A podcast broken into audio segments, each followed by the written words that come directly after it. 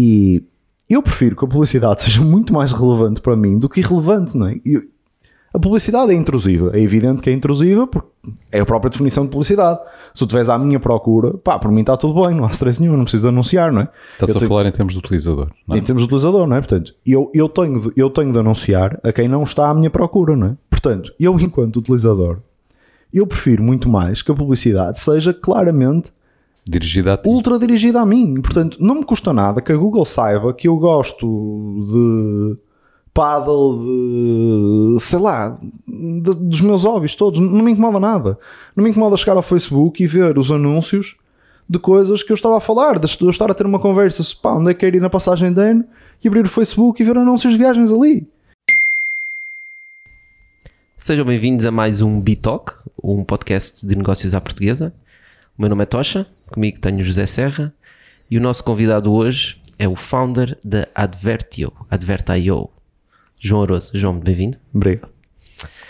Um, antes de nós passarmos aqui para, para os negócios, eu gostava de clarificar uma coisa que nós ouvimos dizer que tu eras uma pessoa muito matemática.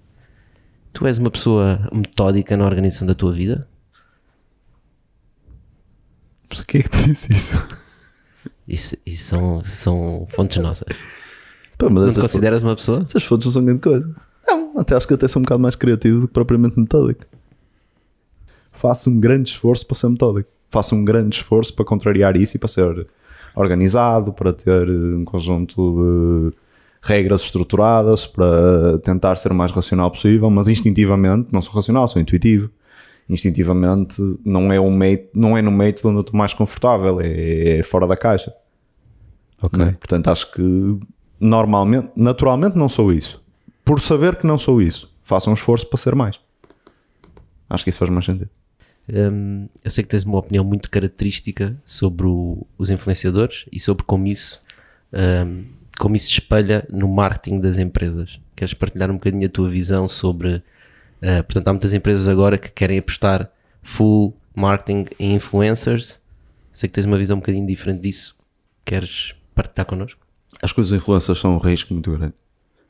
Porque tens muito pouco controle sobre o que acontece a seguir.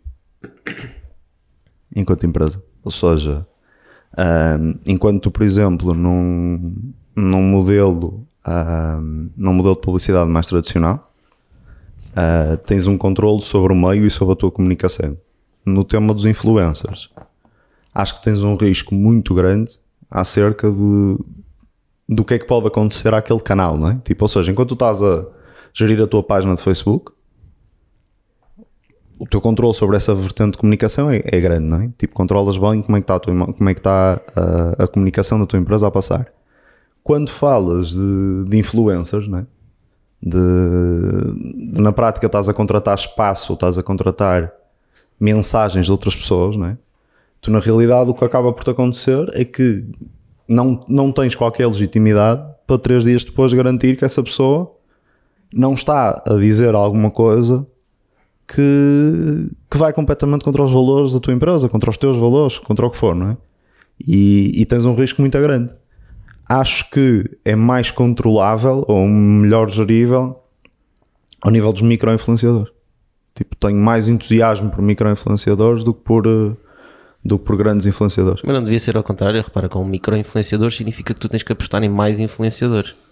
Portanto, se apostas em mais influenciadores, tens mais pessoas a falar do teu conteúdo, o controle que tu podes ter sobre eles vai ser menor. Certo, mas é o mesmo conceito de porque é que tu não investes numa startup só. Então, se investir só numa startup, tens muito mais controle sobre essa startup, mas a diluição do teu risco não, não computa, não é? Certo. É um bocado a mesma coisa. Tu, se tens influenciadores, muito, pá, Cristiano Ronaldo, não é? Um exemplo. O, o rei dos, o rei dos influenciadores, não é? Se é para pegar os influenciadores grandes, pegamos no meio deles todos, não é? Ah, se pensares no Cristiano Ronaldo, não é? há certas marcas que estão ligadas à imagem dele e ele a mesma coisa, não é? Tipo, pá, o Cristiano Ronaldo meio faz uma coisa qualquer ou diz uma coisa qualquer verdadeiramente nociva, não é? Tipo, e a marca, a marca não tem controle nenhum sobre isso, não é? Tipo, o Cristiano Ronaldo é, é, é o que é, vai fazer o que ele quiser. Mas há um processo de aprovação das marcas para, para o conteúdo dos influenciadores, ou não? Não é no conteúdo, o problema é depois, não é?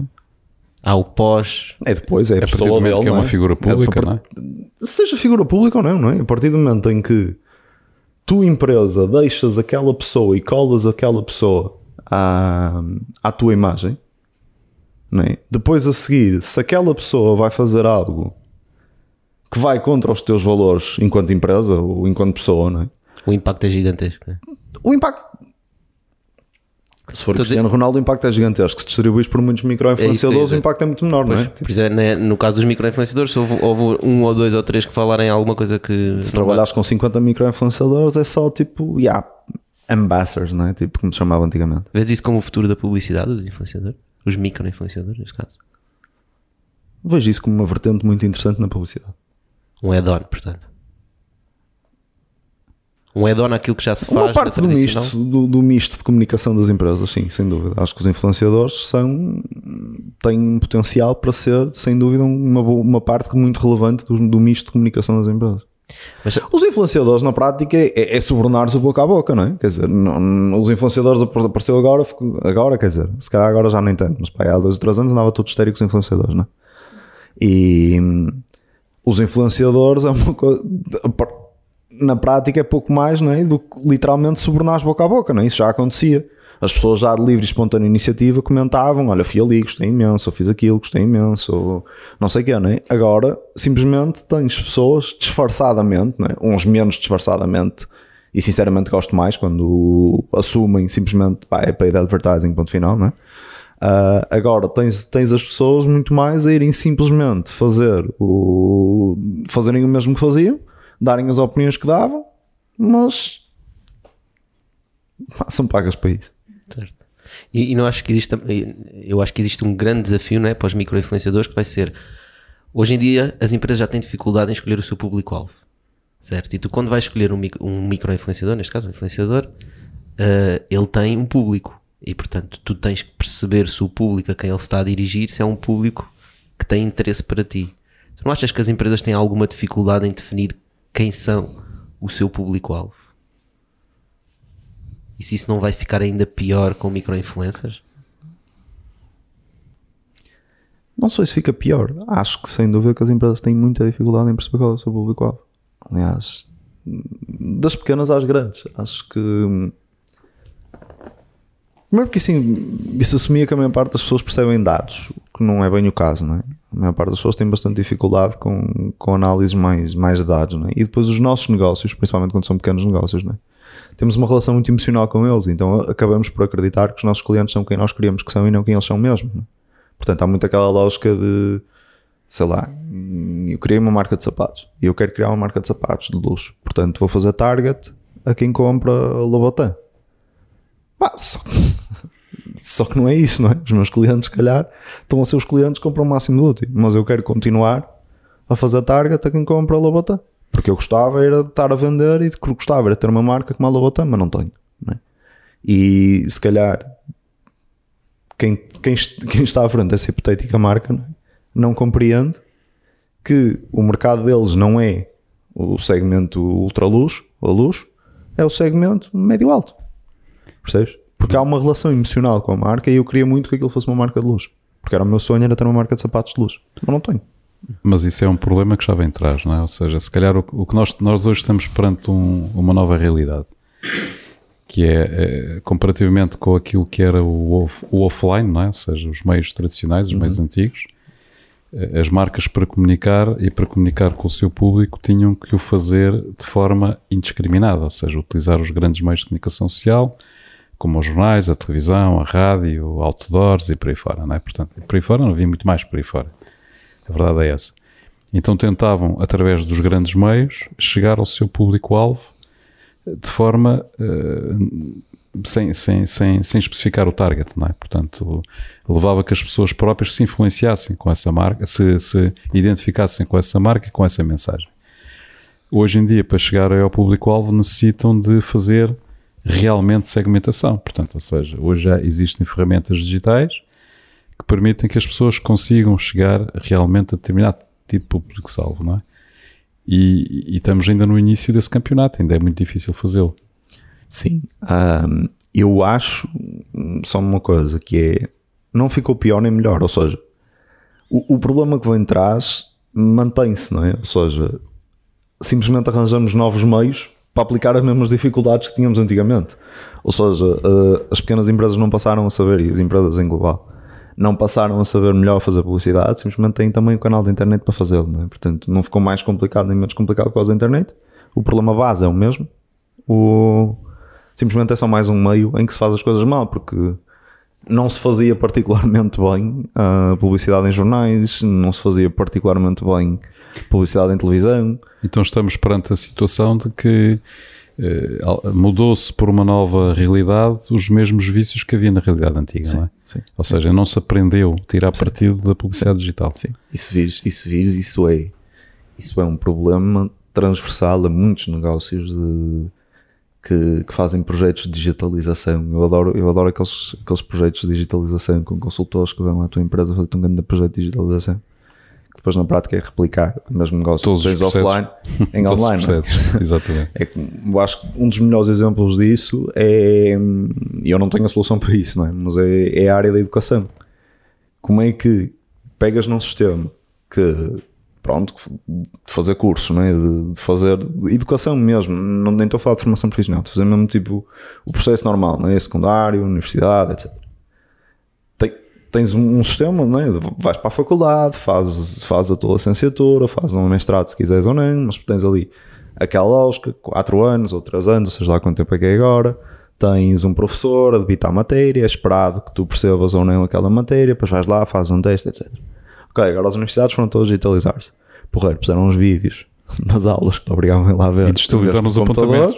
Digitalizam os apontamentos e respondes aos testes online. Opa, altamente, é exatamente a mesma porcaria, versão online. Em vez de perceberem que efetivamente temos um mundo completamente diferente. Temos pessoas que já não me interessa minimamente contratar alguém que sabe muita informação. Interessa-me contratar alguém que sabe encontrar informação. Porque eu, eu sei ao ritmo que a informação cresce, não é? Pá, é evidente que ninguém sabe toda a informação que eu preciso que ela saiba. A única coisa que me interessa é saber que ela sabe encontrar a informação que eu preciso que ela vá saber.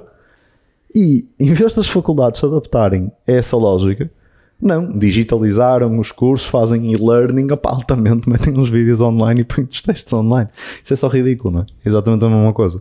Eu acho que na publicidade passou-se um bocado mesmo, e essa até é muita razão de ser da Advertio, porque enquanto no offline tu não conseguias fruto da dificuldade logística física, não é? De, de automatizar e ter feedback loops num anúncio de jornal. Portanto, por exemplo, um anunciante fazia um anúncio no jornal, fazia um anúncio no jornal, ele estava feito, era impresso, era visto por centenas de pessoas, milhares de pessoas, milhões de pessoas, dependendo do jornal, não é? E pronto, depois tinha reação ou não tinha. Tu não tinhas uma forma de saber aquela pessoa viu o Washington Post, leu o Washington Post no café àquela hora e depois foi à loja comprar os, os, os teus sapatos, é? os tais Lobotan, uh, os tais pseudo Lobotan. Agora, o, o que tu tens é? hoje em dia é que na publicidade digital tu sabes que ele viu o anúncio num raio de 10 km da tua loja e como viu o anúncio num raio de 10 km da tua loja, escolheu ir à tua loja e comprou os sapatos. E tu aí sabes isso, não é? Portanto, tu sabes quem vê o anúncio a mais de 20 km da tua loja, já não interessa. Sabes que quem vê o anúncio a seguir à tua loja fechar já não interessa porque já se esqueceu até lá amanhã. Não sei, estou a dar exemplos, pode não, pode não ter nada certo. a ver, não é? Varia certo. imenso. Mas a questão é, enquanto antigamente não conseguias automatizar este processo, hoje em dia consegues. Portanto, na prática, a Advertio nasceu para fazer isto. Foi para, sabendo que não... Sabendo que a maior parte das pessoas não sabe fazer isto, nem, nem na prática tem de saber não é? porque é uma área específica, é toda uma ciência, é um conjunto enorme de detalhes acerca de fazer publicidade que é muito menos fácil do que parece. Todos nós vemos anúncios, todos nós achamos que, que fazemos, que, que, sabemos fazer publicidade, não é? Agora, ao mesmo tempo, sabe, todos nós vemos o corpo humano, eu não acho que sei fazer uma cirurgia, não é? Tipo, é mais ou menos a mesma lógica, não é? Claro que há muito por trás de um anúncio, há muito por trás de uma campanha de sucesso. Enquanto no offline tu tinhas efetivamente de ter uh, processos assíncronos, não é? Tinha de haver um humano a trabalhar nisso, a depois tentar recolher o feedback através de inquéritos, através do que fosse, e depois agir sobre isso para o próximo anúncio. Tu hoje em dia consegues ter plataformas como a Advertio que na prática fazem esse processo todo automático. Portanto, chegas lá, dizes quem és, e nós conseguimos automaticamente criar os anúncios, compreender se os anúncios estão a ter resultados ou não, otimizar os anúncios, apresentar às pessoas certas e otimizar todo o loop de forma a gerar-te os melhores resultados com base no que tu queres anunciar. Mas o, o problema acho que se mantém, simplesmente o online dá-te novas ferramentas e lá está. E acho que a diferença entre tentar fazer o que nós estamos a fazer e o, o exemplo que eu estava a dar das universidades é exatamente isto. Isto é um processo de digitalização. Isto é aproveitar o que o novo mundo te disponibiliza para teres uma vantagem competitiva. Não foi simplesmente pegar num negócio offline e pô-lo online. Já que estás a falar nesses processos de digitalização, tu estiveste envolvido num processo de digitalização nas páginas amarelas, não foi? Queres-nos falar um bocadinho como é que isso começou? Ei, blast from the past. Uh, ora bem, foi, foi muito agir, foi, foi uma experiência, acho que foi uma das experiências mais gratificantes da minha vida. Foi hum, no final de 2013, as páginas amarelas estavam a entrar num pé e o caminho expectável era a insolvência e o, e o consequente fecho da empresa. E na altura, eu e o António Alegre, que hoje em dia é o CEO das Páginas Amarelas, ah, éramos sócios já numa, numa, numa startup anterior que, que eu tinha tido. E aquilo era um negócio que nos interessava. Pronto, nós estávamos num negócio perto do, do que as Páginas Amarelas faziam. Nós fazíamos sites, basicamente. E também focávamos muito no mercado das PMEs. E as Páginas Amarelas foi um negócio particularmente interessante era um negócio que tinha. Um, era um negócio que, acima de tudo, o que, mais, o, que mais, o que mais me cativava ali era: tu tens 30 mil clientes fiéis a uma marca, tens uma capacidade de servir o país, tens uma faturação ainda relativamente elevada, apesar de tudo, e depois estavas a vender os produtos errados, da forma errada, um fulfillment errado, ou pelo menos. É, errado não estava a resultar, pelo menos. Sabem bem que em negócios não há errados e certos cegos, certo. não é? Mas errado, as in com EBITDA negativo. Neste caso, antiquado, não é? Neste caso é, era mais isso, ou seja, é, exatamente, porque o, conceito errado é interessante. Se tu pensares as páginas amarelas no pico, ou se não tens a absoluta do ano nem do numeral certo. Tu hoje podes querer vender cavalos, mas vender automóveis é mais fácil, não é? Certo, mas, mas as páginas amarelas no seu auge, uh, 2000 e pouco, se não me engano, faturaram 250 milhões com um EBITDA de 100 e tal milhões. É? Portanto, repara, que luxo de negócio, quem me dera. Claro. quem me dera ter esse negócio hoje em dia, não é? Portanto, evidentemente, aquele modelo foi muito bom. Agora, já não era, não é? Era o mesmo negócio que levou a empresa praticamente à insolvência, não é? Portanto, foi mesmo uma questão de adaptação aos tempos. E eu acho que nós vimos ali uma oportunidade muito gira, eh, uma oportunidade muito interessante. Uh, e, e pronto, e, e, foi, foi, foi um processo em tudo fascinante. Acho que ainda hoje em dia, muito do que sei, uh, aprendi nesse mês e meio e depois no, no tempo que lá tive. Portanto, o, nós, nós resumidamente decidimos comprar as páginas amarelas um mês e meio e efetivamente entrarmos lá e isto agora é nosso, não é? Portanto, foi assim, foi um processo a correr, foi uma coisa. Aquilo era um pé, não é? Portanto, os pés têm, têm tempo para acontecer ao fim de certo tempo acaba o tempo e não há ou não há, se não houver acordo, a empresa fica na mão dos credores, não é? eventualmente vai, vai para uma insolvência. E então havia ali um tempo em que se tinha de conseguir um acordo nos credores. E para se conseguir um acordo, tinha-se de explicar aos credores porque, é porque é aquilo ia a um lado, não é? Qual era a visão para aquela empresa. E pronto, tivemos um mês e meio para decidir, ok, queremos comprar, queremos escolher os apoios, queremos fazer aquilo e, e avançamos. Pá, foi, foi de longe das melhores decisões que tomei na minha vida. Qual foi, quais foram os argumentos que tu apresentaste aos credores na altura? Bem, atenção, não fui só eu, não é? Fui eu, foi o António, ah, que estava comigo, que estava comigo desde o início, foi um, uma pessoa que nós depois chamamos para vir para, vir para lá também, que foi o nosso CFO uh, e que nos ajudou durante o processo, e, e um investidor que tínhamos, que, que tínhamos connosco uh, desde o início.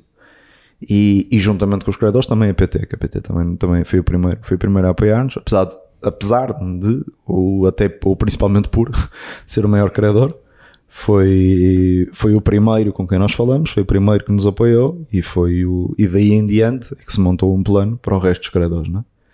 mas um, um dos maiores argumentos foi que era a empresa certa, era a oferta certa, era o a era a visão certa, era a execução errada. Ou seja, a, a missão das páginas amarelas sempre foi dar visibilidade à- às empresas, né? Aos seus clientes. aos seus clientes. Né? E, e essa era a visão certa. Essa visão não ficou menos oportuna, essa visão não ficou menos relevante de forma alguma. Essa visão não ficou nada, não é? Portanto, no, no meio disso tudo, a, a- a visão não, não havia um único, uma única razão para a visão estar desajustada da realidade. A única coisa que aconteceu foi, ok, enquanto antigamente eram listas telefónicas impressas, depois foi eventualmente listas telefónicas online, ah, naquela altura já era de uma maneira diferente. E, e pronto, e, e foi isso que nós explicamos. Explicamos de que maneira é que seria e porque é que isso era interessante. E infelizmente acreditaram No fundo, a nós. vossa, no fundo, a vossa aposta foi trazer eh, os clientes para o, para o online, basicamente. Sim, já havia, já havia um processo em andamento para isso, não é? Portanto, o pai.pt, as páginas amarelas foram, foram dos primeiros a terem um domínio ah, em Portugal, não é? Ah, foram, foram pioneiros em bastantes coisas, portanto, já havia um, um caminho para o online. Só que aí, na nossa opinião, lá está. Ah, pôr, pôr listas telefónicas online chama-se Google. É capaz de não ser bem por aí. Portanto, aí lá está. Se a ideia se limitasse a listas telefónicas online, né, não havia uma lógica de um motor de busca. né? E, tem- tens uma coisa como o Google que na prática te dá acesso à informação, a tudo, em qualquer informação. Olha, o paralelismo que eu fiz na universidade é perfeito neste caso, outra vez. Certo. Não é fazer display da informação toda que é relevante, é como é que eu encontro essa informação. E o Google dava como é que eu encontro essa informação e as páginas amarelas davam o display dessa informação toda. Pá, o Google multi-billion dollar company, né? Páginas amarelas almost bankrupt. Havia uma razão, não é?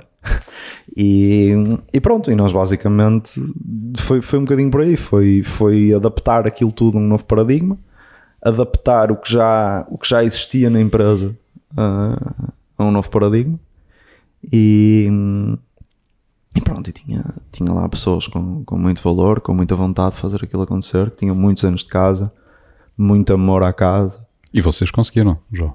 Ah, conseguimos, sim, conseguimos. Acho que não, evidentemente não conseguimos tudo o que queríamos, não é? Ah, mas, mas conseguimos. Houve a realidade inegável acima de qualquer outra coisa.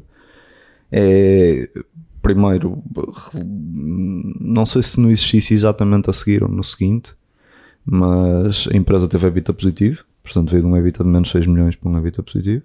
Ah, e uma empresa que, pá, olhando, olhando para o, para o dinheiro que a empresa tinha na conta, tinha os dias contados, tinha nem 12 meses de vida, Ah, e está viva hoje e, e bem viva. Portanto, ah, conseguimos, nesse aspecto conseguimos. Não é? Ah, agora, entretanto, depois eu saí de lá, hum, mais ou menos dois anos depois de começar. Um, fui fazer outras coisas e também a empresa evoluiu numa direção que não, eu não seria a pessoa mais útil ali.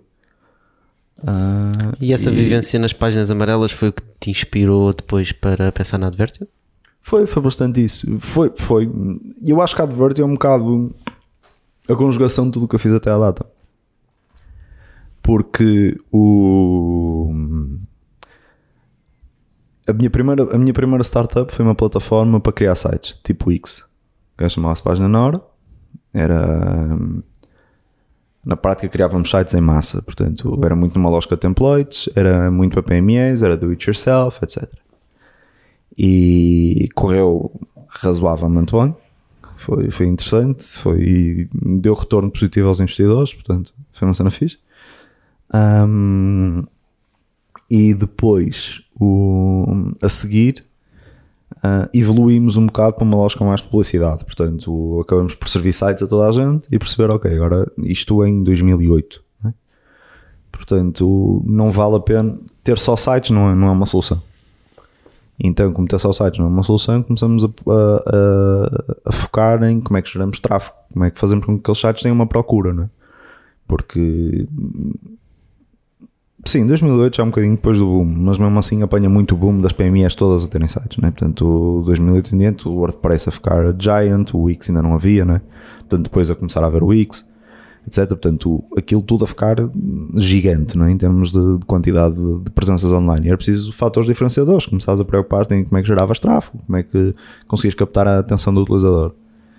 E nós, para captar essa atenção toda, uh, o, que, o que acabamos por perceber foi: ok, temos que começar a, a, entender mais como é que funciona o tráfego, como é que funciona a publicidade, uh, e começamos a focar um bocado mais na publicidade, uh, ou também na publicidade, digamos. Depois foste para as páginas as amarelas. As páginas amarelas vieram um bocado isso. como resultado disso tudo, não é? foi um desafio evidente. E, e eu acho que o maior desafio que, que eu não, não tive tempo, não é? O, nem era para ter, não é? Portanto, uh, que não, não ataquei nos primeiros dois anos e que acho que o António está a fazer um, um excelente trabalho nisso desde, desde que eu saí é? e, que ele, e que ele lá continuou, foi a agilização de processos de fulfillment, ou seja, no que, o que é que isto quer dizer? Nós nas páginas amarelas conseguimos muito bem vender muitas campanhas, conseguimos muito bem ter milhares de campanhas do Google a correr, né? Uh, e de Facebook, e sites e tudo. Agora o problema é, né, quando tu tens uma agência grande e estás a gerir um budget de, sei lá, de 100 mil euros, é fácil cobrares uma fee de 10 mil euros que seja para, para estás a gerir a campanha e isso paga-te horas ao aumento de pessoas que estão efetivamente a acompanhar a campanha e com base nesse acompanhamento vão fazer a campanha, vão otimizando a campanha, dar melhores resultados, criar a campanha, etc, etc.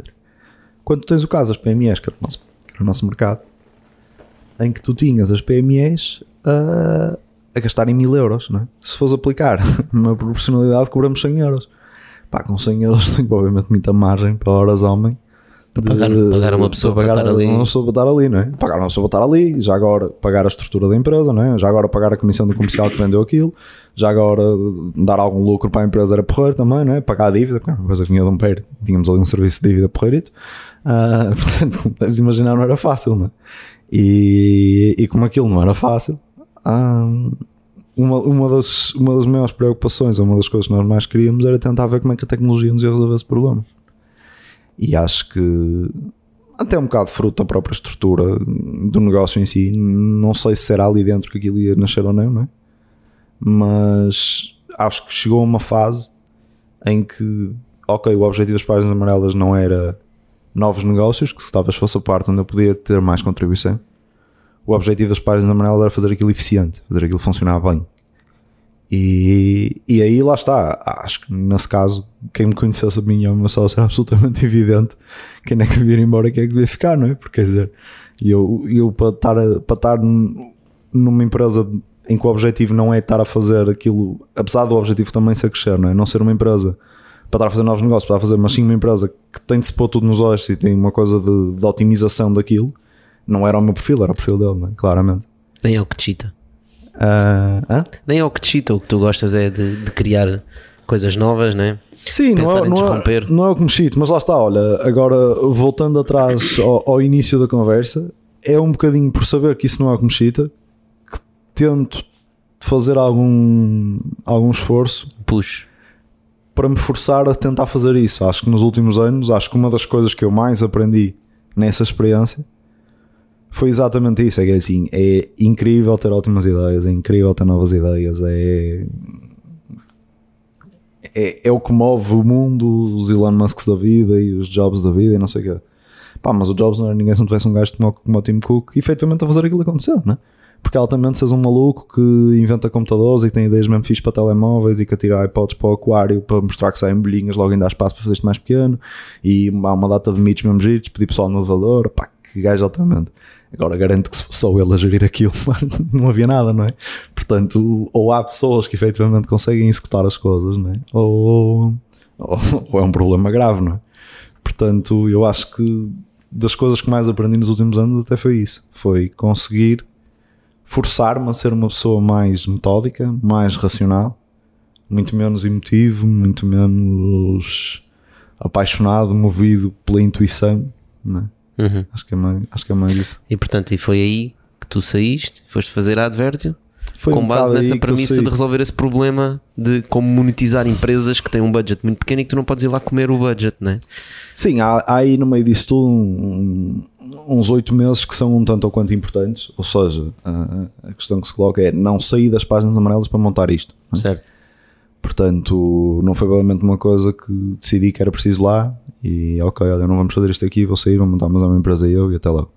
Não, não foi provavelmente isso, não é? Uh, até porque, por exemplo, eu isso acho que era feio, não é? Acho que se fosse esse o caso, então o que teria de ser feito ou era uma unidade de negócio entre as páginas amarelas, ou no limite era uma empresa que também direta ou indiretamente pertenceria às páginas amarelas, aos seus acionistas, etc. Não é? Portanto, e as páginas amarelas não são, não são meus acionistas. Não é?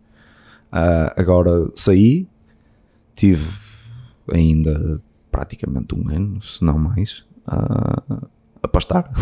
A pensar. a pensar na vida, exatamente. Pensar é mais bonito. Uh, tive ainda para um ano a pensar, uh, a tentar perceber o que é que eu queria fazer, um, a tentar perceber exatamente qual era o estado no mercado, não é? Porque eu sabia que era o mercado que eu gostava, eu, sabia, eu sei que gosto. Querias-te manter na publicidade, por vistos? Queria-me manter na publicidade e, e não queria o mundo da agência, não é? Ou seja, acho alguma piada a ver as campanhas publicitárias, sei lá, da American Express e e de outros gigantes que tais, não é? Mas, yeah, não é por aí, não é? Ou seja, não, não era isso que, me, que, eu, que eu queria fazer a publicidade só por si, não é? Tipo, conseguir aumentar 1% o market share da Coca-Cola, pá, não me entusiasma nada. Uh, tudo bem que isso são milhares de milhões de euros, provavelmente, ou milhões de euros, pelo menos, de certeza. Uh, pá, mas não me entusiasma nada aumentar 1% do negócio da Coca-Cola, tipo, é irrelevante. Há, há não é? Há mais meia dúzia de milhões que vão para a Coca-Cola, tudo bem, ok. Então, então, uh, o que então me entusiasma, mas vamos uma coisa, o que me entusiasma é muito mais ver o, o restaurante daqui de baixo a duplicar a faturação, a comprar, a, a arrendar a loja do lado, a, a aumentar o espaço. E isso, se for preciso, é aumentar dezenas de milhares de euros, não é? num ponto de vista absoluto, o impacto é muitíssimo menor mas o impacto relativo é muitíssimo maior. Portanto, eu acho que, que é, era isso que me entusiasma, é, esse, é essa área que me entusiasma. Portanto, como era essa área que me entusiasmava, uh, achei que publicidade aplicada às PMEs necessariamente. E depois do tempo que tive a tentar perceber uh, o, estado, o estado de arte do mercado, entendi que acho que realmente era um problema que não era um problema que eu via nas páginas amarelas, era um problema que a indústria via. É? Portanto, não era um problema que nós estávamos a viver porque não sabíamos gerir a solução, era um problema que nós estávamos a viver, que as empresas semelhantes na Espanha estavam a viver, que as empresas semelhantes na França estavam a viver, que as empresas semelhantes em todo lado estariam a viver. Portanto, essa, essa constatação né, fez-me entender que efetivamente há, há, havia uma necessidade de mercado global para isso. Então procuraste a solução para resolver essa dor, não é? Esse problema. Sim. Uh, mas quando, quando o fizeste, questionaste, e acho que deves estar sempre a questionar, penso eu, sobre qual é, quais são as tendências que, que marcam a atualidade em termos de publicidade, ou seja, quais são os grandes desafios da publicidade digital. Sim, acho. E quais são, João? os grandes desafios da publicidade digital, hoje em dia? Hoje em dia. Uh,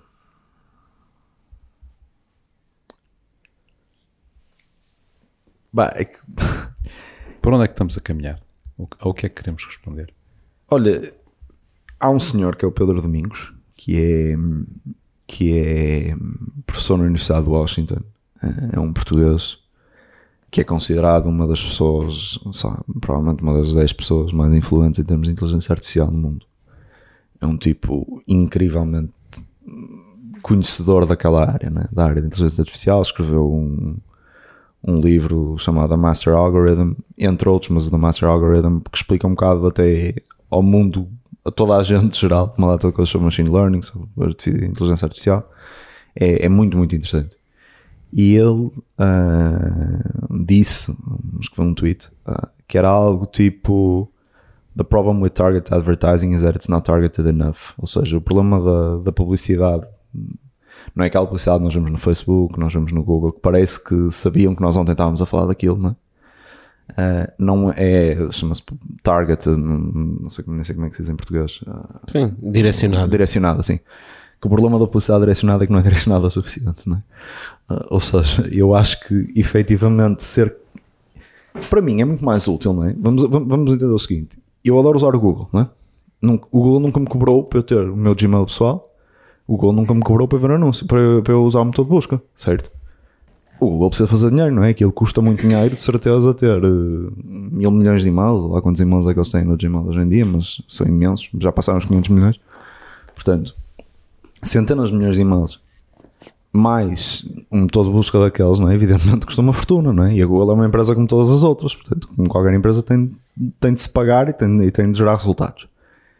E eu ver anúncios é maneira de pagar isso. é? Eu prefiro isso até de pagar, nem sei quantos cêntimos é que aquilo rentabiliza por, por, por, por pesquisa, mas sei lá, se eu tivesse de pagar um cêntimo por pesquisa, continuo a dizer que preferia ver anúncios, não é? Portanto, não tenho, não tenho grande dúvida disso. E acho que a esmagadora maioria das pessoas, então principalmente quando visse a conta aqui de pagar ao fim o número de pesquisas que fazem no Google, iam, iam, querer, iam preferir continuar a pagar, a, a pagar. A, a ver os anúncios, Facebook, idem, whatever, ou seja, uma data de serviços gratuitos que nós usamos que têm por base a monetização publicitária, né? E eu prefiro que a publicidade seja muito mais relevante para mim do que irrelevante, não é? E a publicidade é intrusiva, é evidente que é intrusiva porque é a própria definição de publicidade. Se tu estiveres à minha procura, pá, por mim está tudo bem, não há stress nenhum, não preciso de anunciar, não é? Estás Eu a tenho- falar em termos de utilizador. Não é? em termos de utilizador, não é? Portanto, eu, eu, tenho de, eu tenho de anunciar a quem não está à minha procura, não é? Portanto, eu, enquanto utilizador, eu prefiro muito mais que a publicidade seja claramente Dirigida a ti. ultra dirigida a mim. Portanto, não me custa nada que a Google saiba que eu gosto de paddle, de sei lá, de- dos meus hobbies todos. Não me incomoda nada. Não me incomoda chegar ao Facebook e ver os anúncios de coisas que eu estava a falar, de eu estar a ter uma conversa, pá, onde é que quero ir na passagem de ano e abrir o Facebook e ver anúncios de viagens ali. Pá, não me incomoda porque são úteis. São mesmo úteis. E a União Europeia, principalmente a União Europeia, né? está a fazer tudo o possível imaginário para tentar complicar a vida né? e dificultar a vida a toda a gente que faz isso. E se ainda me dissesse, opá, estão a defender os consumidores de uma maneira incrível, e há, criaram uma coisa chamada cookie blindness, né? que é um tipo chega ao site, qual é a primeira coisa que tu fazes quando abres um site novo? É carregar em aceito. Aceitas os o quê? Sei lá, nem, nem, sabes. Achas que, achas que hoje em dia alguém lê? Já há plugins que a malta freewillingly instala, não é? Tipo, de livre espontânea iniciativa. Instalas no teu, no teu browser para aceitar automaticamente, não é? Quer dizer, é ridículo. É, é tudo ridículo. Todo- a maior parte destas coisas estão muito mal feitas. E eu acho que isso, por mais triste que seja, hoje em dia é uma das maiores ameaças à publicidade digital. É que a publicidade, tipo, o quanto estão a tentar multar as Googles e a seguir às, quando se fartarem de multar a Google e multar o Facebook e a Microsoft, vão tentar multar as empresas que compram os meios, ou as empresas que fazem a tech, ou as empresas que. Portanto, eu acho que um dos maiores, um dos maiores ah, riscos que eu tenho hoje em dia é quando é que a União Europeia vai decidir que é ilegal automatizar o targeting ou que vai multar ou que precisa de registar 400 bases de dados, sei lá em que, em que institutos. Percebes? Eu acho que é uma das coisas mais aborrecidas e mais chatas que está a acontecer hoje em dia. E, e se estivesse a fazer um bom serviço ao utilizador, mas estivesse pronto a limitar os lucros de um mercado que tradicionalmente é rico, não é? O mercado da publicidade é um mercado muito grande que continua a crescer e que é um mercado enorme, com, com taxas de crescimento incríveis. Portanto, se estivesse simplesmente a tirar dinheiro de quem já está a fazer muito dinheiro e a beneficiar muito mais o consumidor, opá, porreiro. Mas é que está a tirar dinheiro de uma forma estúpida, não, é? não, não, é, não há qualquer meritocracia no meio deste processo, não é? estás a ser.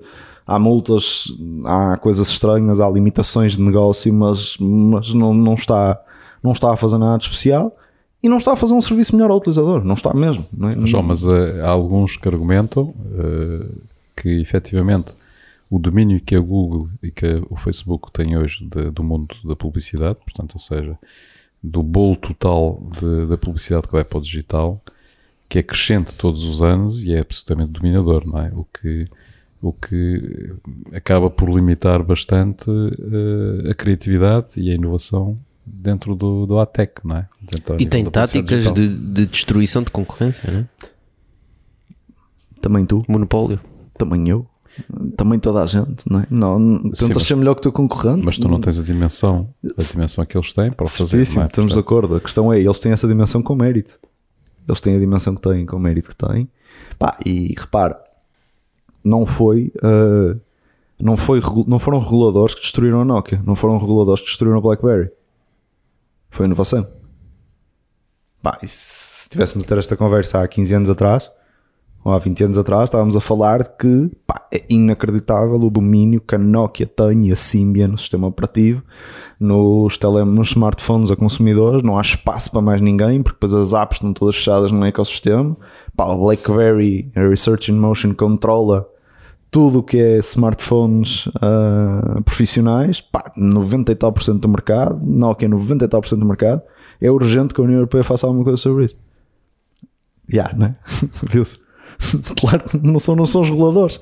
É alguém que vem e faz melhor. E na altura, pá, o custo de deixares de ter um Nokia era grande. Era, olha, olha os serviços de assistência que tinhas em todo lado. Olha as apps que só tinhas para Nokia, que não tinhas para as outras coisas. Olha, sei lá, mil e uma coisas. E pronto, depois a Apple veio. Tudo bem que não era provavelmente uma empresazinha de escadas, né? já era a Apple. Mas olha, era uma Apple highly struggling, né? tirando o iPod, o resto estava tava tricky. E veio, olha, e decidi fazer o iPhone e pronto. Mas foi, foi, uma limitação dessas à Microsoft, permitiu à Google crescer. Hum, não estou ciente, não, não conheço o caso, mas, mas acredito, acredito, mas, mas acho que não, a partir Crescer momento... no Android, dizes tu, não é? Portanto, eles não, não, uma a, partir, limitação. a partir do momento que introduziram limitações à Internet Explorer, não é? Portanto, mas isso, isso não, mas, sim, mas acho que não foi isso que permitiu a Google crescer. Não, acho que não, não, não, é, não é causa. Não é mesmo causa. Mas contribui. Permitiu no limite um bocadinho mais do, do browser, do Chrome. Ou seja, tu achas Still. que eh, de facto o ecossistema, o ecossistema de inovação não perde com o facto de existirem esses gigantes? Não. Não. Porque não acho mesmo. Acho que Aliás, all in all não perde. Se tu me perguntares, ok, a AdTech era mais saudável se a Google só tivesse 50% e houvesse uma outra Google, uh, se calhar havia mais espaço no meio. Ah, talvez, ok, uh, admito. Agora, all in all, não, porque depois vais ver o que é que a Google faz por ser a Google, não é? E vais ver a Alphabet depois o resto que está ao lado, não é? Portanto, os negócios que a Google, não é? Na prática, a Google é tida por uma holding, não é? E a holding investe noutras coisas, que antigamente era a Google, tinha uma estrutura, não é? Portanto, se tu fores ver os negócios sai da Google, não é? Uh, Carros elétricos. Sim, ainda estava a pensar naquelas cenas. Uh, do Google Glass. Não, o Glass. yeah, não é provavelmente exemplo. Não, estava a pensar nas. Ai, como é que se chama? Usas óculos ou podes usar lentes? As lentes de contacto. Lentes de contacto, obrigado. Sim. Para medir a glicemia. Lentes né? de contacto para, para diabéticos. Opa, tem Zen cenas né, que a Google faz. Opa, o Project Loon, que é, para mim é uma das coisas mais giras que é aquele projeto que eles têm de balões para meter internet em África subsaariana e em zonas remotas que não dá para cabelar, aquilo era impensável, satélite não funciona. Portanto, balões que distribuem Wi-Fi ou internet, mano, não, sou técnico. O Musk quer fazer né? com satélites. Pronto, mas como Musk quer fazer, exatamente. Mas eles têm uma coisa que era o Project Loon que fazia isso. Bom, para fazer isso. Porquê é que eles querem fazer isso? Pá, porra, porque é mais, são mais não sei quantos milhões que estavam lá. Vão ter acesso à estavam internet. lá perdidos, vão ter acesso à internet e que toca a faturar com anúncios. Pá, porreiro. Agora, no meio disto tudo, há uns tipos na África, em África, ou sei lá, noutros sítios remotos, não é? Em África acho que era o exemplo que eu tinha lido da última vez, mas na América do Sul de certeza também havia outras coisas, Ásia outras coisas, Europa provavelmente não tanto, mas, mas, mas pronto. Tens, tens uma lata de tipos nessas áreas mais remotas que de repente têm acesso à internet e percebes que quando, quando não é? isso aí é mais do que provado, não é? Dás acesso à informação a uma população, não é? Vês logo o, o, o PIB, não é? Tipo, o, o a empresa, a, a, empresa, a aldeia, não é? A comunidade a crescer muito mais, não é? Dás acesso à informação, dás acesso a um conjunto de coisas, eles vão se desenvolver muito mais. Pá, tudo bem que é debatable se isso é bom ou é mau, de um ponto de vista social, whatever, mas pá, tens, a típica, tens a típica discussão entre, por exemplo, a Europa e a China. Né? Portanto, na Europa nós temos muita regulação, na China eles não têm regulação. E a verdade é que tu, olhando para a China e para determinadas tecnologias que eles desenvolvem, permite-lhes fazer coisas em termos tecnológicos extraordinárias, porque não tem, por exemplo, o, o GDPR, né? lá não existe. Portanto, se o governo quer recolher informação dos seus cidadãos, pode fazê-lo. Mas isso permite-lhes, por exemplo, ter uma base de dados gigantesca que eles depois podem trabalhar em cima dela e dar mais qualidade de vida. Yeah. Mas depois vemos nós da Europa, é pá, mas vai entrar na liberdade das pessoas, etc. Ou seja, há aqui um, um, um balanço que se tem que fazer entre até onde é que nós queremos regular e ter a intenção que ao regular demasiado estamos a travar a inovação. Isso aí é uma questão, isso aí é uma conversa já quase política, não é? Claro. Mas Ok, olha, ah, o que eu acho em relação a isso, acima de tudo, é coisas que limitem são que limitam são normalmente negativas, não é? Portanto, eu acho que eu acredito, pá, pode ser naif, não é? Mas eu acredito globalmente na bondade das pessoas. Eu acho que as pessoas por default são boas. Portanto, se tu acreditas que as pessoas por default são boas e que globalmente ah, nós queremos todos o bem, não é? Eu, sei lá, não tenho razão nenhuma para querer o teu mal, antes pelo contrário. Mesmo que não te conhecesse lá nenhum, mesmo que não gostasse de ti, mesmo que não, mesmo que não fosse teu amigo, não é? Eu não, não teria nenhuma razão para querer o teu mal, por defeito. Pá, acabar de conhecer, olá, sou o Tocha. Eu quero que a vida te corra bem, não é? Provavelmente não vou fazer muito por isso, não é? Porque não conheço lado nenhum. Mas, nevertheless, dada a oportunidade de fazer-te o bem ou fazer-te o mal, eu vou-te fazer o bem, por, por defeito, não é? Tipo, eu acredito que as pessoas globalmente estão programadas para isso. Portanto, eu acho que, como acredito nisso, globalmente menos interferência, as coisas ajustam-se em si próprias, estás a ver? É um bocado os conceitos liberais de economia, não é? Tipo, um mercado, uma teoria quase de Adam Smith, não é? Tipo, pá, o mercado sozinho regula-se normalmente melhor do que as interferências. Depois as interferências, pá, são sujeitas a Interesses. a interesses né, dentro das próprias interferências, não é? Portanto, isso aí, né, eu acho que normalmente menos interferência é melhor. Pronto, agora de um ponto de vista político, não é? de um ponto de vista mais social, também acredito profundamente num Estado social, não é? Portanto, acho que sim, quanto menos interferência melhor, mas pá, mínimos garantidos, não é? Acho absolutamente desumano o conceito norte-americano. Pá, estás, aí a bater a bota, mas olha, o seguro de saúde, ai, Não cobra. pá. olha, O Estado Social já é uma interferência. Vai, seja, o Estado Social já é uma limitação certo. que é introduzida para, no fundo, reequilibrar os rendimentos. Um nivelador. Certo, mas eu acho que, eu acho que há, há mínimos olímpicos que,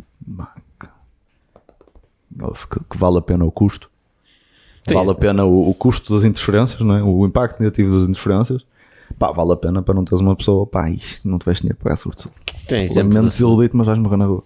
Mas olha, João, eh, eh, esse domínio que nós falamos eh, e que, deu origem a esta, a esta conversa, achas que, que está de alguma tu achas que não, que não está a limitar, mas nesse caso, quais serão, na tua opinião, os grandes desafios que pode haver neste momento em termos de respostas a, a novas, eh, novas tecnologias na área de publicidade, eh, novas tendências, ou seja, Pá, se houvesse alguém eh, que estivesse muito interessado em trabalhar do ponto de vista na publicidade, ou seja, ter ideias e ter, eh, ter projetos empreendedores na área de publicidade, quais são os problemas que não estão respondidos?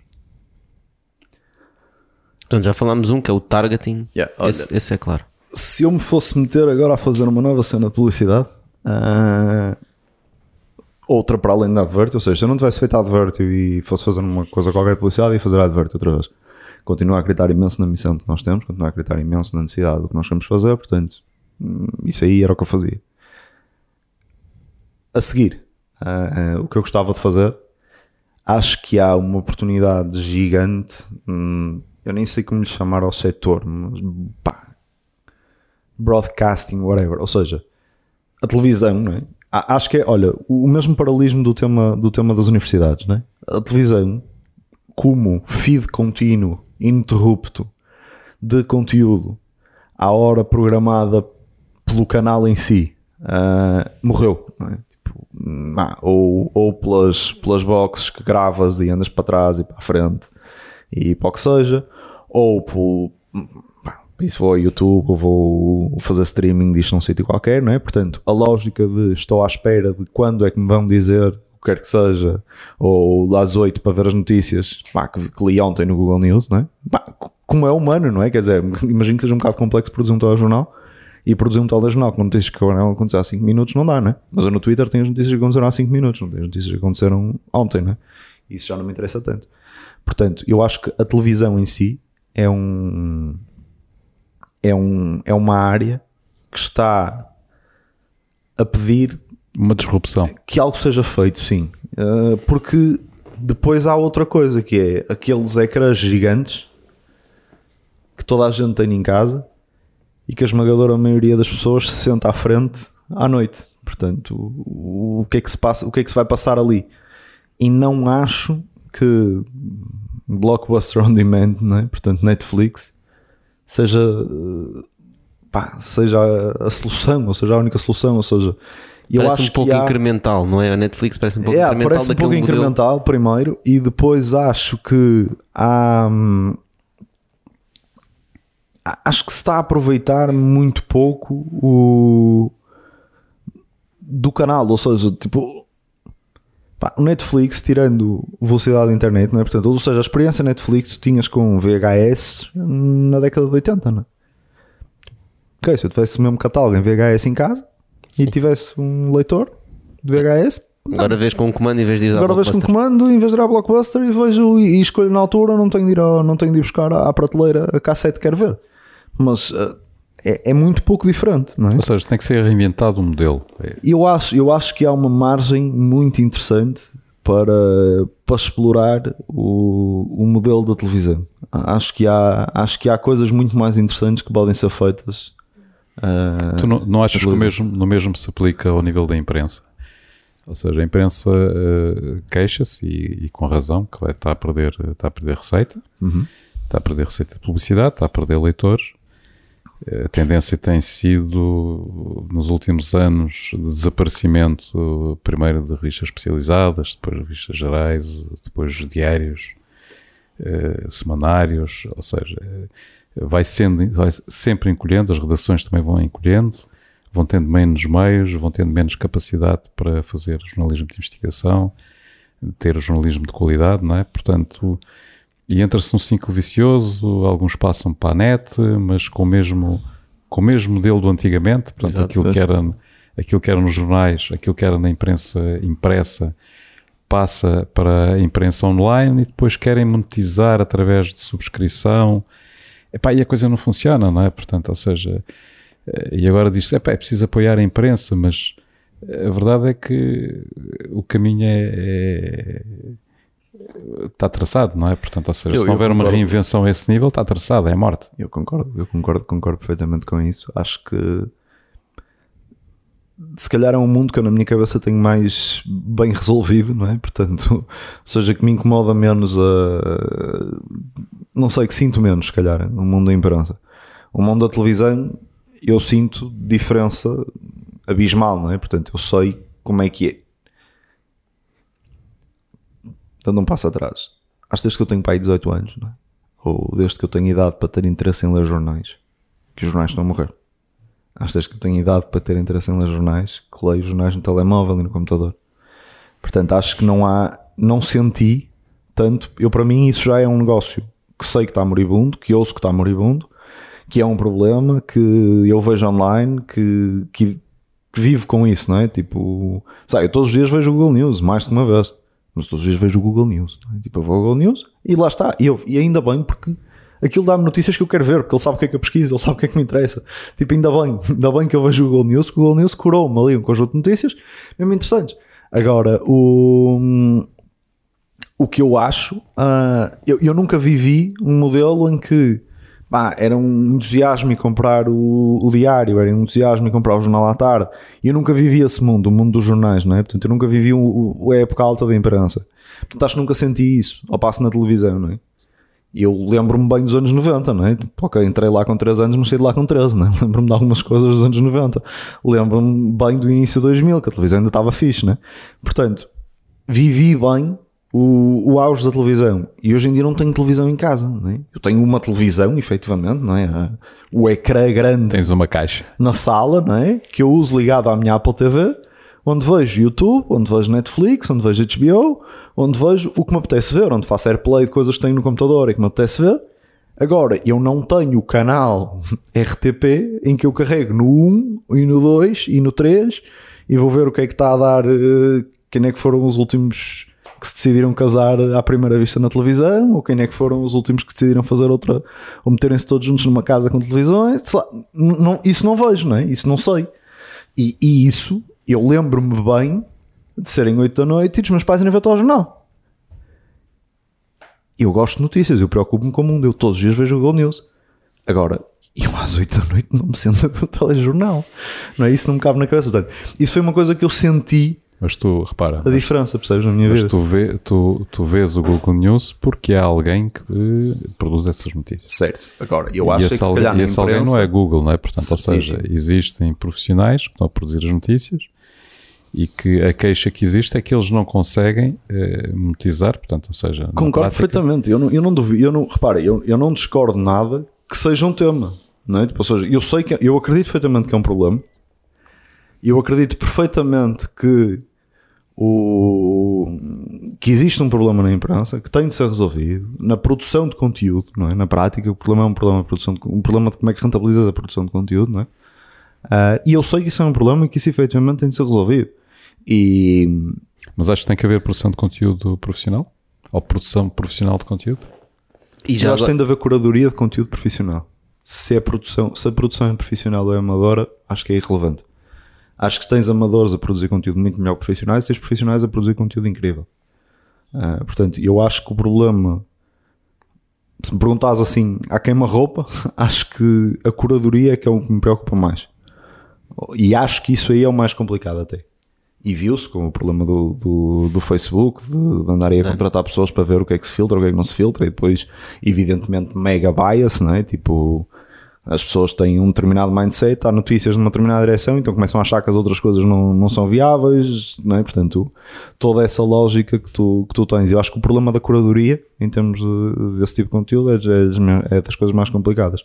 Olha, estavas a dizer há bocado o problema dos jornais terem feito exatamente aquela lógica de pôr o jornal online, não sei o quê.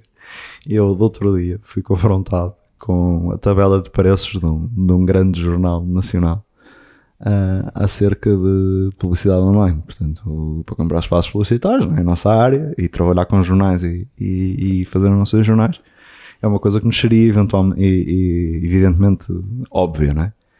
Primeiro, ao fim de dois anos e várias tentativas, ainda não conseguimos, não é? By the way, nós hoje em dia gerimos mais de 200 mil euros de publicidade por mês.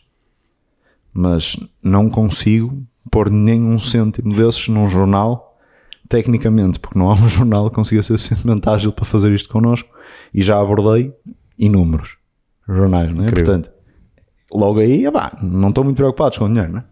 Mas outro dia estava numa das inúmeras tentativas que eu fiz. Então vi lá uma tabela de preços e uma das coisas que me fez chorar a rir foi o- os banners, o preço dos banners na homepage, que evidentemente é muito mais caro do que nas outras de conteúdo. O que claro, não é? Portanto, é a primeira página do jornal. A única Porque coisa ninguém é que saber disso. ninguém vai à homepage do jornal. Isso aí para mim tem zero valor. Olha, primeiro, eu sei zero sobre essa pessoa. Sobre uma pessoa que vai ver uma notícia de tecnologia sobre o lançamento do novo iPhone, e eu quero lhe pôr lá um anúncio do, do tipo que vende, vende iPhones ao lado dele. E eu não quero pôr esse anúncio na primeira página. Pá, nem que me oferecessem, não me serve nada. Portanto, logo aí, Lá está a questão do target. vale muito menos aquele, vale muito menos aquele placement. Segundo, eu não tenho os dados de tráfego daquilo, evidente. É a, mas- lógica, é a lógica invertida, porque era a lógica de como é offline. óbvio, não é? é? Era a do lógica do jornal. offline. Mas eu tenho muitas dúvidas que as homepages dos jornais hoje em dia, nacionais pelo menos, ainda tenham um grande tráfego. Porque eu acho que o que acontece na maior parte das pessoas é viram o link de uma notícia no Facebook, alguém lhes mandou a notícia, viram o link da notícia no Google News e vão diretamente é para a notícia. Portanto, aquela lógica. Depois chegam lá e é premium, não podem ver. Também é um clássico, é? mas, mas independentemente da, da paywall ou não, não é? O, o conceito de a primeira, os jornais online, a primeira coisa que eu acho que a maior parte deles ainda não percebeu é que não existe estrutura de primeira página. Tudo é uma primeira página e nada é uma primeira página. Aquilo tem de ser uma componente orgânica dinâmica, não é? Tem de, tem de me saber prender naquele loop e fazer existir naquele loop e não tentar-me cobrar o dobro para fazer publicidade na homepage. Pá, isso é só ridículo, não é? Tá- A piada é, continua a comprar, e ah, continua-se a comprar e está tudo bem, e o mundo está tá fixe, não é? Mas os- o volume de negócios vai para baixo. Claro. Porque é evidente, não, não sei, eu acho que é uma coisa evidente, não sei, parece que não, as pessoas não estão muito interessadas, querem perceber.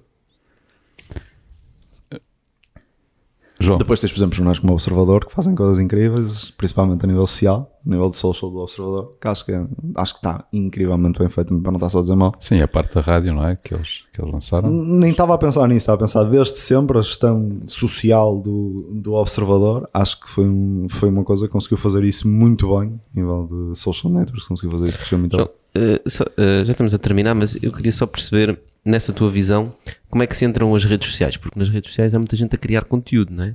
Até falando daquela coisa que estavas a falar há bocado, em casa tens, uma, tens um ecrã gigante, tu consomes conteúdo, há muito conteúdo a ser criado nas redes sociais, tens crianças hoje em dia que basicamente agarram no telemóvel e veem youtubers e influencers e esse é o grande parte do conteúdo que eles consomem. E também há pessoas a produzir conteúdo na área das notícias. Tens pessoas a curar notícias, ainda estamos a falar de curadoria. Como é que tu vês a oportunidade de digital marketing nas redes sociais? Tens alguma visão para isso de futuro? A- Acho que a única coisa, lá está, acho que voltamos um bocado à, à questão que eu estava a falar do tema da União Europeia. Portanto, eu acho que a única coisa é que nós vamos ser cada vez mais exigentes e vai ser cada vez mais necessário as coisas serem ultra, serem tipo micro-targeted, não é? Portanto, tem de estar tudo micro-segmentado. Tem, eu, tu tens cada dia menos paciência para um anúncio que não te diz nada. Certo. Percebes? E pá, e o anúncio pode ser super legítimo. Mas eu acho que nós hoje em dia estamos cada vez mais a criar quase um mindset de eles estão a mostrar este anúncio que eu não estou minimamente interessado. Que incompetentes. E estão a gastar dinheiro. Não, mas começas a pensar, não é? A já ter quase um feedback negativo da marca, que é pá, como é que esta marca está-me a mostrar este anúncio, mas eles não sabem que eu não quero isto? Certo. Tipo, as novas gerações, então, não é? Estão completamente dentro do contexto de a publicidade é uma coisa tipo, pá, que é o que eu gosto, não é? Só me mostram anúncios das coisas que eu quero ver. Exato. Portanto, se alguém me está a mostrar um anúncio de uma coisa que eu não queria ver, só pode ser burro.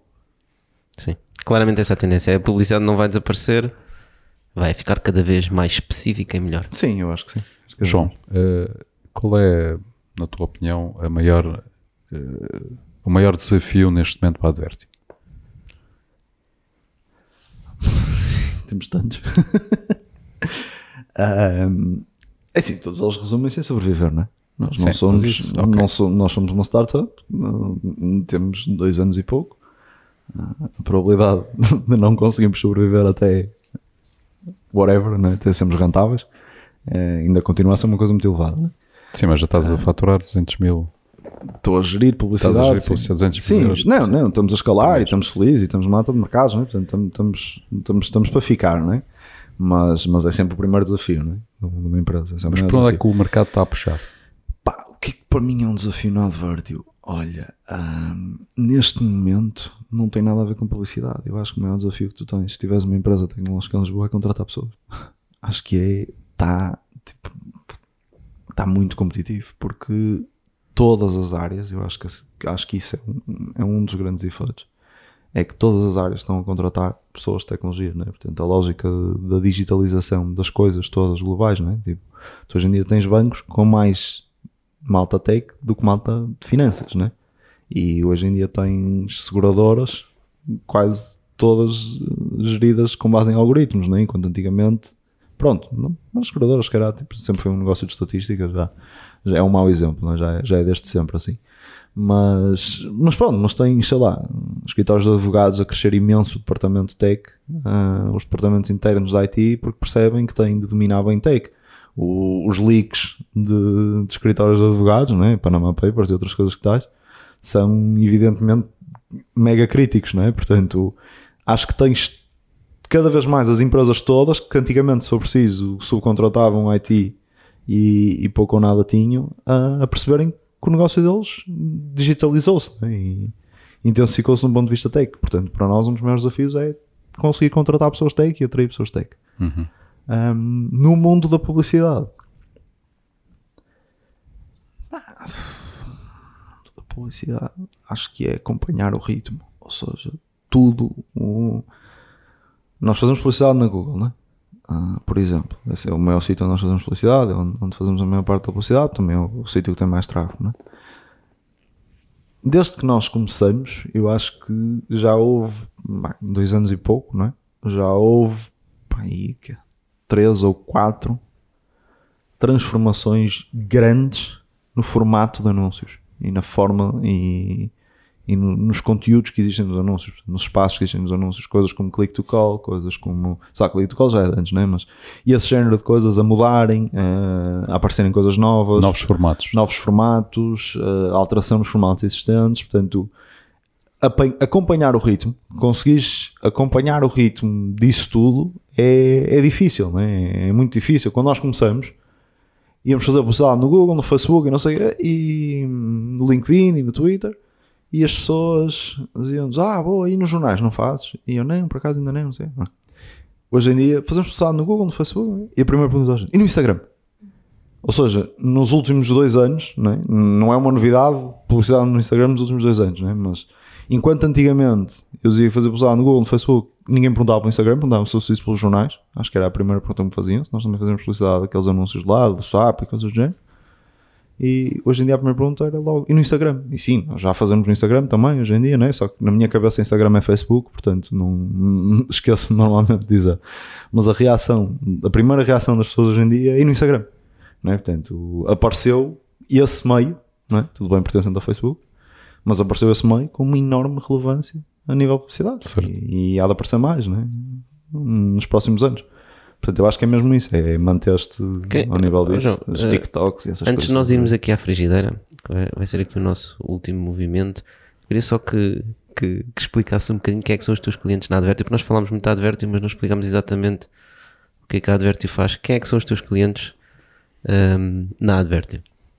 Não tenhas medo da frigideira. Eu já fico a olhar para, olhar para a frigideira? Como assim a frigideira? o que é que és a frigideira? O que é que eu vou fazer na frigideira? Tens, que, tens de ser paciente. Ahm, Quem é que são os teus clientes? Pá, quem são os meus clientes na Advertio? Ahm, são pequenos anunciantes, direto ou indiretamente. E o que é que tu lhes ajudas? Qual é o problema que tu lhes resolves? Eu ajudo-os a criarem campanhas sem terem know-how para fazer. Portanto, na prática, a Advertio é uma plataforma que, pá, pegando um exemplo, agora temos aqui a frigideira de um restaurante. Ah, pegando um exemplo de um, de um restaurante que, que quer aumentar o número de pessoas que fazem reservas ao almoço, chega, chega a Advertio e tem duas hipóteses, né? ou vai ao Google, ao Facebook, e, e ao Instagram, onde tiver de ir. Cria campanhas nos vários sítios, vai controlando a performance dessas campanhas, cria as campanhas todas à mão, é? escreve os textos, etc. Ou arranja quem faça por ele, não é? Ao arranjar quem faça por ele, pode arranjar uma agência, não é? que manualmente vai fazer isso, que na prática era um bocadinho que nós nas páginas amarelas éramos, não é? Tem que pagar por isso? tem que pagar por isso, né? Ou usa Advert gratuitamente e diz: Olha, eu quero criar um anúncio para aumentar o número de reservas online que eu tenho, Ah, o número de reservas de mesas que eu tenho no meu restaurante. E nós automaticamente, primeiro vamos dizer quanto é que vai custar cada nova reserva e, e automaticamente fazemos as campanhas no Facebook, no Google, no, no Instagram. Quando tu dizes gratuitamente, ou seja, o dinheiro que ele ia gastar no Google Ads, no Facebook Ads, etc., Yeah. gastam a mes- o mesmo com a Exatamente, Advert. Portanto, exatamente. vocês não cobram pelos vossos Exatamente. serviços. E temos a vantagem de que tu no Google e no Facebook, etc., nós, nós temos dois modelos. Ou seja, ou escolhes isso e fazes a publicidade diretamente no Facebook, no Google, etc. Ou dizes, ok, o meu objetivo é fazer, eh, é gerar reservas online. E eu digo-te, ok, cada, cada reserva online vai-te custar 4 euros. E tu esse dinheiro, em vez de gastar no Facebook, que ias gastar, acontecesse o que acontecesse, se tivesses reservas ou não tivesses reservas, né? ali eu cobrar por clique ou por impressão, dependendo dos modelos. No nosso caso, nós cobramos, de cada vez que geramos uma reserva, cobramos esses 4 euros. Se fosse 4 euros, seja 40, seja 2, né? ou 1, perfeito. É uma forma de prever, prever para o cliente, não é? Qual é que vai ser o custo de aquisição para ele. E É aí, uma forma de fazer publicidade sem risco, não é? e é aí que está o teu, o teu segredo. enquanto, enquanto a publicidade, não é? No fundo, estás- ter ou não retorno, não é? no nosso caso é uma maneira de fazer publicidade sem risco. No fundo, estás a, estás a vender um serviço em que as pessoas pagam pelo retorno. Exatamente. As pessoas só pagam se aquilo funcionar. Então vamos à frigideira agora? Como é que, eu como é que Então é Sim, assim. estou ótimo. sabes fazer Não te bitoque? preocupes. Sabes fazer bitoque? Você fez o quê? Bitoque. O que é isso? Bitoque? Não sabes o que é um bitoque? Ah, bicho, não. Sei. Então, olha, tenho Sim, aqui uma frigideira com quatro ingredientes. Quero que tu escolhas aquele que, que te identificas mais.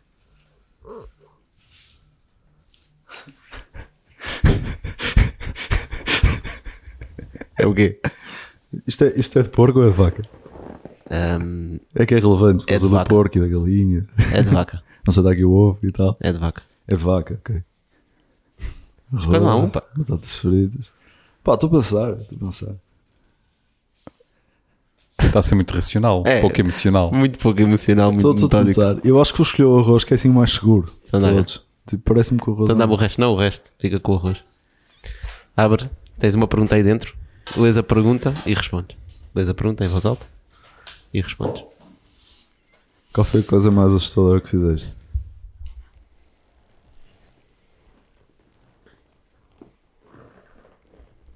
Não foi vir aqui ao Beitoque. Não. O que é que foi a coisa mais assustadora que eu fiz? Que triste, nunca fiz nada assim muito assustador. Epá. Yeah. Tá bem, mas já deves ter feito alguma coisa que foi a mais assustadora, por menos assustadora que ela seja. Pá, acho que nunca fiz nada assim muito assustador. Criar a advertência. Se calhar, se calhar ir ao dentista. Ir ao, denti- ir ao dentista assustava-me muito. Assustava-me bastante. Agora dá melhor ir ao dentista, mas sim, ir ao dentista era difícil. Era uma coisa que eu tinha muito medo. Pá, a coisa mais nervosa, para a qual eu mais nervoso estive foi antes de ir ao dentista que não consegui dormir a noite toda. Mas ia lá pedi-lo em casamento, portanto é um bocadinho diferente. Mas não consegui dormir a noite anterior toda. Acho que foi a altura que eu mais medo tive de alguma coisa foi antes de ir ao dentista. Exato. Se por acaso foi. Se tiveste bem. Para pedir a dentista em Para pedir casamento. a dentista em casamento, exatamente. Muito bom. Acho que foi a vez que eu mais nervoso estive. Olha, João, obrigado por teres vindo. Obrigado. Um prazer. Ahm, o Beitoque acaba aqui e contamos com vocês para a próxima semana. Obrigado. Obrigado.